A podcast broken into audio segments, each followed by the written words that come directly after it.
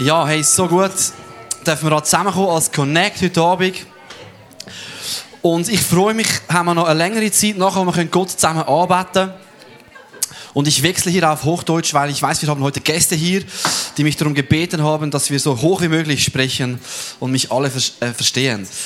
Ich freue mich über dieses Sunday Night und wir werden auch im Blog nach der Predigt noch Zeit haben, mehr um Gott anzubeten, miteinander ihm Lieder zu singen und ihm zu begegnen. Und da ist auch der Fokus oder so das Thema von meiner Predigt heute Abend. Anbetung. Was bedeutet es, Gott anzubeten? Und ich finde das so etwas Kraftvolles. Ich habe es gerade auch vorher wieder erlebt. Hier mit euch zusammen, wenn wir nicht alleine, sondern auch zusammenkommen als Kirche und einfach uns auf Gott ausrichten. So wie wir sind, ehrlich, ähm, ihn ins Zentrum setzen. Da geschieht so vieles. Ähm, ich hatte so viele Momente, wo ich von Gott berührt wurde oder auch neu ausgerichtet, neu gestärkt wurde in der Anbetung indem wir Gott Lieder singen. Vielleicht ist das für dich völlig neu. Du bist das erste Mal in einer Kirche. Hey, relax. Für uns ist das einfach wie so unsere erste Liebe. Es ist wie am Fußballmatch. Wir sind nicht Fan dann vom FCZ, sondern von unserem Gott im Himmel und wollen ihm einfach zeigen, was er uns bedeutet. Und äh, da dürfen auch bei den Schweizern zwischendurch Emotionen dabei sein. Es muss nicht, aber es darf. Und äh, ist erlaubt, auch bei uns in der Kirche, im Connect. Und ja, ich habe mich so gefragt, oder, was ist eigentlich Anbetung? Und wieso machen wir das? Und mir ist dann so die Geschichte in den Sinn gekommen vom Huhn und vom Ei. Das ist ein bisschen die Frage, was war eigentlich am Anfang? Wieso sollen wir Gott überhaupt anbeten? Ist er überhaupt der Größte? Ist er der Anfang. Bei Gott ist er klar. Beim Huhn und beim Ei ist nicht immer so klar. Was war zuerst? Das Huhn oder das Ei? Also wer mir diese Frage beantworten kann, kommt gerne noch auf mich zu nachher. Das beschäftigt mich schon sehr lange in meinem Leben. Tiefe Frage. Und äh, mir kommen dann so die Analogien Sinn vom Honig, oder? Äh, Honig ist so etwas Feines, so ein Bienenhonig. Dann ist die Frage, ja, von wo kommt jetzt der Honig? Ja, der kommt ja von den Bienen. Das ist nicht einfach so da. Aber von wo kommt die Biene? Oder beziehungsweise, was macht die Biene, damit sie Honig produzieren kann? Sie braucht Pflanzen, Bäume, Blüten. Aber die Blüten wiederum, die brauchen die Biene. Die die Blüten, die brauchen die Bienen, die wiederum sie bestäuben und die brauchen die Nahrung von den Bienen und die Bienen brauchen wiederum die Pflanzen und so man kann eigentlich nicht sagen, was war jetzt zuerst, der Bienenhonig oder die Pflanzen? Das ist auch eine mega tiefe Frage. Auch hier könnt ihr gerne noch mir erklären, wie das geht. Aber ich will da nicht tiefer darauf eingehen. Aber was für uns Christen klar ist, was zuerst war, vor allem anderen, als noch nichts war, kein iPhone, kein Burger vom Mac. Da war am Anfang Gott. Gott war schon immer da. Und selbst als die Welt nicht war, sagt die Bibel, alles geht auf ihn zurück. Es ist nicht so, dass vorher irgendwie ein Chaos war oder irgendwann noch etwas neben Gott oder irgendwie welche unsichtbare Mächte schon da waren. Nein, die Bibel sagt, alles, was sichtbar und unsichtbar ist, kommt von Gott. Von dem einen Gott, der immer schon da gewesen ist. Und ich habe mich so etwas mit diesen Thema beschäftigt in letzter Zeit. Es hat mich wieder neu ermutigt und so meinen Blick für Gott geweitet. Das kann man sich gar nicht vorstellen. Ein Moment, als die Welt nicht war. Ja, was war denn da? Nichts. Nein, es war eben nicht nichts. Gott war immer, immer schon da. Und es gibt einen Vers in der Offenbarung, der dies ähm, so schön zusammenfasst. Ein Text in der Bibel, am Ende der Bibel. Und da heißt es, dass einer so in den Thronsaal vor Gott kommt, seine Vision, und dann hört, wie Gott angebetet wird. Und da heißt es folgendes, dich, unseren Herrn und Gott, beten wir an. Du allein bist würdig, Ehre und Ruhm zu empfangen und für deine Macht gepriesen zu werden. Denn du hast alles erschaffen. Nach deinem Willen entstand die Welt und alles, was auf ihr lebt. Komm, wir lesen es gleich nochmal. Du darfst gleich laut mitlesen, wenn du magst, an deinem Platz. Dich, unseren Herrn und Gott, beten wir an. Du allein bist würdig, Ehre und Ruhm zu empfangen und für deine Macht gepriesen zu werden. Denn du hast alles erschaffen. Nach deinem Willen entstand die Welt und alles, was auf ihr lebt. Nicht per Zufall, nicht auf Knopfdruck von irgendeinem Menschen, sondern nach seinem Willen. Da war nichts. Und Gott sprach und schuf die Welt. Am Anfang heißt es, am Anfang schuf Gott Gott war schon vor der Erde da. Gott schuf. Und alles kam ins Dasein. Und wie bei, einem, bei einer Kunstausstellung, oder? Ist es auch so, dass nicht der Türsteher am meisten Lob erhält. Oder vielleicht der, der das Mittagsmenü macht. Sondern der Künstler, der das Kunstwerk gemacht hat. Und der Künstler in unserem Fall, es ist Gott. Gott hat die Welt gemacht. Die Pflanzen, die Blumen, die Tiere, den Menschen. Und wir müssen uns jetzt hier nicht in Details äh, verlieren, wie das genau entstanden ist. Aber die Aussage der Bibel, und das ist das Allerzentralste, es kommt von Gott. Er hat es gemacht, aus Liebe hat er es geschaffen. Und der Künstler verdient auch die Ehre und das Lob für das, was er gemacht hat. Also wieso beten wir an? Weil einfach Gott der Ursprung von allem ist. Weil ohne ihn war gar nichts. Alles kommt von ihm. Alles, sagt die Bibel, ist durch seinen Willen entstanden. Und wenn du wirklich jemandem mal wirklich einen Applaus oder ein Lob geben willst für was er gemacht hat und es ist würdig, dann ist es unser Gott im Himmel. Und was heißt Anbetung? In diesem Text hat es geheißen, ähm, es ist, was Gott würdig ist, ist er ist würdig für Ehre, Ruhm, Macht. So drei Worte. Das kann uns etwas vor Augen führen, was Anbetung ist. Das ist diese Person oder dieses Objekt oder diese Leidenschaft in unserem Leben, was wir Ehre, Ruhm und Macht geben. Und in unserer Welt, da geben wir so schnell vielleicht die Macht oder einer politischen Partei oder einer großen Nation. Die sind mächtig. Das hat die Macht. Oder uns selbst, unserem Aussehen. Wow. Und ich bin so mit mir beschäftigt, dass ich ja so aussehe und mich präsentieren kann. Eigentlich bin ich ja unsicher. Aber ich möchte gesehen werden. Ich möchte die Ehre nehmen, für was ich vielleicht kreiere oder was ich kann, meine Talente. Aber die Bibel sagt eigentlich, er allein Gott allein ist würdig, hat es verdient für Ehre, Ruhm und Macht. Er ist der größte Künstler und das größte Lob gehört ihm. Und ich glaube, dass wir das immer, also wir können das gar nicht genug betonen und vor allem in unserer Zeit, da sind wir so stark, wir gucken so stark, so ich sag mal, horizontal. Wow, was, was machen wir in der Welt und da ist was Neues erfunden worden, was kann der und und Sepp und jenes, oder? Aber eigentlich, wenn wir checken, wie groß Gott ist, wie heilig Gott ist, dann klären sich auch so viele Fragen, finde ich, von unserem Leben. Ich denke, viele Probleme, die unsere Gesellschaft auch hat, ist auch ein mangelndes Verständnis, wie groß und wie gut Gott ist. Aber wenn wir als Kirche das neu begreifen, wow, Gott ist eigentlich alles, ist der Größte, dann haben auch wir unseren Platz. Wir wissen, wir sind aus Liebe von ihm geschaffen, wir sind gut wir dürfen es gut machen, aber der Größte ist Gott im Himmel und zu seiner Ehre wollen wir leben. Ich will noch einen Punkt weiter ähm, springen. Okay, wieso soll Gott angebetet werden? Er ist der größte Künstler. Von ihm kommt alles und er hat Ehre, Ruhm, Macht verdient. Aber wo oder wie genau will Gott angebetet werden? Und es ist vielleicht ein bisschen jetzt provokant, was ich sage. Gott will überall angebetet werden. Ja, wenn wir es von Herzen tun. Aber es liegt auch eine besondere Verheißung drauf, in der Kirche Gott anzubeten. Sagt vielleicht einer, bist du Katholik? Nein, im Moment noch nicht. Aber die Kirche, die Kirche ist wirklich der Ort, wo eine spezielle Verheißung ist, dass Gott gegenwärtig ist. Aber jetzt halt, denk nicht ans Gebäude oder an die Institution primär, sondern Jesus sagt, wo zwei oder drei Leute in meinem Namen versammelt sind, wir haben es schon gebetet, da bin ich in ihrer Mitte. Die Bausteine der Kirche, das sind Menschen, die Jesus den Chef sein lassen von ihrem Leben und die zusammenkommen. Und Kirche ist eben kein Einmann-Solo-Projekt. Ich zu Hause mit meinem Gott. Ja, da ist auch Gott dabei. Weil du bist der Tempel vom Heiligen Geist und da kannst du Gott erleben in deiner Zeit mit Gott am Morgen oder wenn du in der Natur spazieren gehst.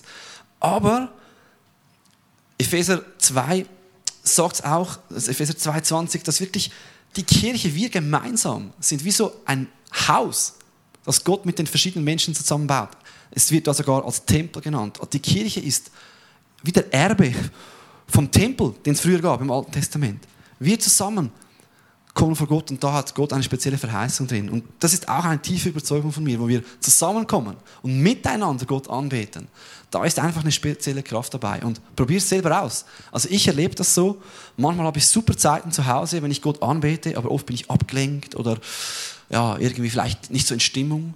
Aber wenn ich da zu dir komme und du singst und ich höre dich singen und ich sehe, wie du Gott anbetest und höre, wie wir zusammen diese Texte singen, dann, wow, denke ich nicht mehr nur an mich, sondern es richtet mich aus und ich sage auch, yes, nicht FCZ, sondern mein Gott im Himmel ist der größte Künstler und er hat mich gut gemacht und er hat einen guten Plan. So es ist eine Kraft, wenn wir zusammen Gott anbeten. Das ist eine Verheißung.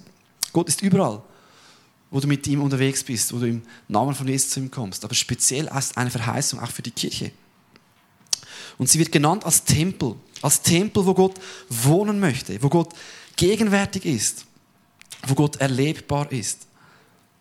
Und es ist spannend, als Jesus in dieser Welt umherging, also als auf den Höhepunkt zuging von seinem Leben, er wusste, ich werde mein Leben hinlegen, ich werde sterben und mein Leben als Lösegeld geben, um wirklich die Menschen diese totale Einheit mit Gott zu schenken.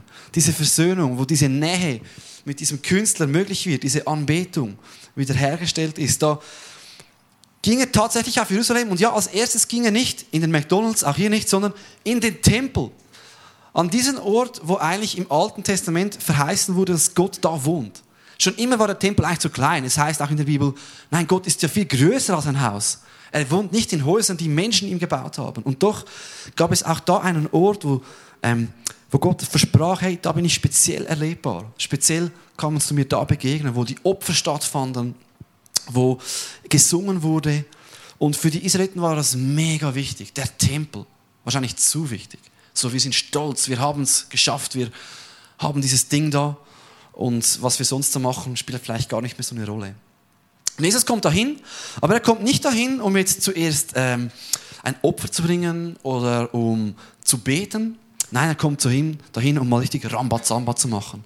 Und er stößt die Tische um und wirft die Händler da raus, die da im Vorhof vom Tempel, von diesem Haus Gottes, ähm, Ablenkung schaffen und nicht eigentlich dem Ziel dienen, was Gott für diesen Ort hat. Und wir lesen in Matthäus 21, er jagte alle Händler und Käufer hinaus, stieß die Tische der Geldwechsler und Stände und die Stände der Taubenverkäufer um und rief ihnen zu, ihr wisst doch, was Gott in der Heiligen Schrift sagt.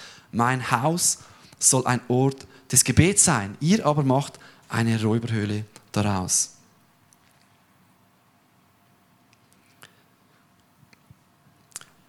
ja, der Tempel war ein Ort für das Gebet, für die Begegnung mit Gott. Und das ist genau auch unser Wunsch als Connect. Connect heißt ja verbinden. Ja, wir wollen uns untereinander verbinden, als Freunde, als Menschen. Aber das primäre Ziel von uns ist Verbindung mit Gott.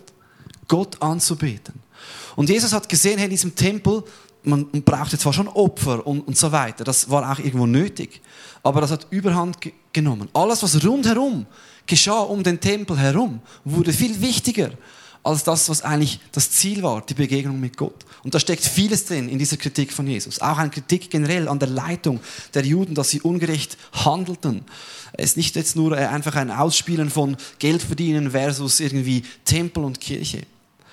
Aber ich denke, es ist ein super Bild, das wir auch mitnehmen können für uns und uns fragen, hey, wenn Jesus in unseren Tempel kommt, in unsere Kirche, in mein Leben hinein, wo ja auch ein Tempel des Heiligen Geistes ist, was würde er tun? Könnte er mal hinsitzen und Gemeinschaft haben oder müsste er zuerst mal irgendwie sagen, hey, dann müssten wir wieder mal Platz machen für die Hauptsache. Dass die Hauptsache die Hauptsache ist und nicht eine Nebensache zu wichtig wird. Vielleicht deine Lieblingssünde oder was auch immer das ist oder ja, das gibt's. Ich denke, jeder hat eine, aber vielleicht, ja, egal. was würde das für uns bedeuten? Und ich, ich finde wirklich, ich liebe lieb unsere Kirche. Es ist so cool. Ich glaube, Jesus ist mega gerne da. Er ist mega gerne da. Er, er liebt euch, er liebt uns. Und doch ist es auch eine so Erinnerung und Ermahnung, hey, was möchte Gott vielleicht in meinem Leben reinigen? Und das, wir machen so vieles gut, oder? Wir geben uns Mühe mit der Musik, wir machen eine Welcome, eine Bar, wir laden Leute ein. Aber das ist nicht alles. Wegen dem allein machen wir nicht Kirche, sondern unser primäres Ziel ist, Gott zu begegnen, ihn anzubeten, sagen, du bist der Künstler, du bist, du warst schon immer da und dich wollen wir anbeten. Das ist das Ziel. Und ich denke, diese Geschichte ist eine gute Erinnerung an das. Und vielleicht zu überlegen, hey, wo muss, ich, wo muss ich wieder in Ordnung kommen mit Gott? Wo wurde mir etwas zu wichtig? Wo nahm etwas die erste Stelle ein, was allein Gott verdient? Kann ich wirklich sagen, Gott, du bist der Größte. Allein du bist würdig für Ehre, Macht und Ruhm. Welchen Tisch würde Jesus in unserer Kirche oder in unserem Leben umstoßen? Und es braucht ja auch das ganz Praktische, auch bei uns. Es braucht das alles, was wir tun zusammen. Stühle aufstellen. Aber wir wollen nicht einfach etwas machen, dass es gemacht ist, sondern das Ziel ist, Gott anzubeten, ihm zu begegnen. Und ich sage dir, heute Abend ist ein Moment, wo du einfach dein Leben neu Jesus hinlegen kannst, wo du sagen kannst, hey, ich möchte dich heute suchen und egal was da in meinen Vorhof gekommen ist und was vielleicht den Platz ein bisschen von Gott verdrängt, ich möchte es hinlegen.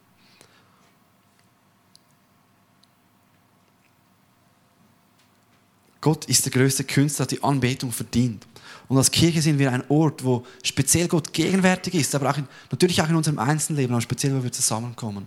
Aber Jesus möchte immer wieder, dass die Hauptsache die Hauptsache bleibt. Und ich wünsche mir das auch für unsere Kirche. Noch ein bisschen mehr, dass wir auch ein Haus des Gebets sind, wie es hier geheißen hat. Der Tempel soll nicht nur ein Haus sein vom, yes, wir haben es cool zusammen, sondern ein Haus vom Gebet. Vielleicht hast du eine Gebetsberufung für unsere Kirche, dass du sagst, hey, und ich bete jetzt speziell für Leute.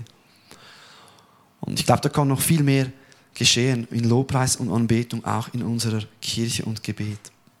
Und zum Schluss, Jesus, für Jesus hat das ja einen Preis, das alles. Er ging hin und stieß diese Tische um, aber er wusste auch, dass wir ihn, ja, das kommt nicht gut an. Und ein paar Tage später haben sie ihn auch umgebracht. Und ich denke, das war auch ein Grund dafür, dass er in Anspruch genommen hat. Er kann sagen, wie es wirklich sein soll in der Kirche. Das hat die anderen eifersüchtig gemacht. Die waren, ja, konnten nichts damit anfangen. Und indem er diese Tische umstieß, unterbrich und unterbrach Jesus auch den Opferkult. Da wurden ja die Opfer verkauft. Und der Opferkult wurde unterbrochen. Und an diesem Abend oder kurz darauf ging Jesus mit seinen Jüngern in einen Raum und da stieß er nicht Tische um, sondern er baute einen Tisch auf. Und er sagte, hey, schaut, ich werde jetzt für euch sterben. Und alles, was ihr in Unreinheit gelebt habt oder was nicht gut war in eurem Leben, ich zahle für das am Kreuz. Und er hat wieder das Brot genommen und den Wein und gesagt, das ist mein Leib und mein Blut, den ich hingebe für euch. Ich sterbe für eure Sünde. Und ich lade euch ein an meinen Tisch. Falsche Tische könnt ihr umstoßen, könnt ihr rauswerfen. Aber ich lade euch ein, wirklich in die Gemeinschaft mit mir. Und das werden wir auch heute Abend tun. Wir haben jetzt dann Zeit für ähm, Songs, für Worship. Wir haben Zeit für Abendmahl, wo Gott dich einlädt in die Gemeinschaft mit ihm. Und äh, Joel und die Band darf schon mal äh, nach vorne kommen.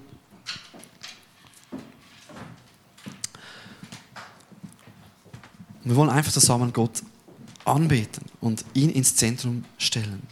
Und ich möchte diese Frage stellen, wen, wen betest du an in deinem Leben? Das klingt vielleicht so, oh, keine Ahnung, überlege ich mir nicht so oft. Aber wem dankst du? Zu wem schreist du in der Not? Wer ist das, wo du wirklich darauf vertraust, was wirklich Macht hat, wo du wirklich hingehst, wenn es schlecht geht, wo wirklich deine Sicherheit ist? Ist das dein Einkommen, dein Geld oder dein, dein Beruf, dein Status, dein Äußeres? Oder ist es auch bei dir Gott, wie es in diesem Vers heißt, aus Offenbarung 4? Dich, unseren Herrn und Gott, beten wir an. Wir können ihn vielleicht nochmal einblenden. Dich, unseren Herrn und Gott, beten wir an. Du allein bist würdig, Ehre und Ruhm zu empfangen und für deine Macht gepriesen zu werden. Denn du hast alles erschaffen nach deinem Willen entstand die Welt und alles, was auf ihr lebt. Möchte noch beten.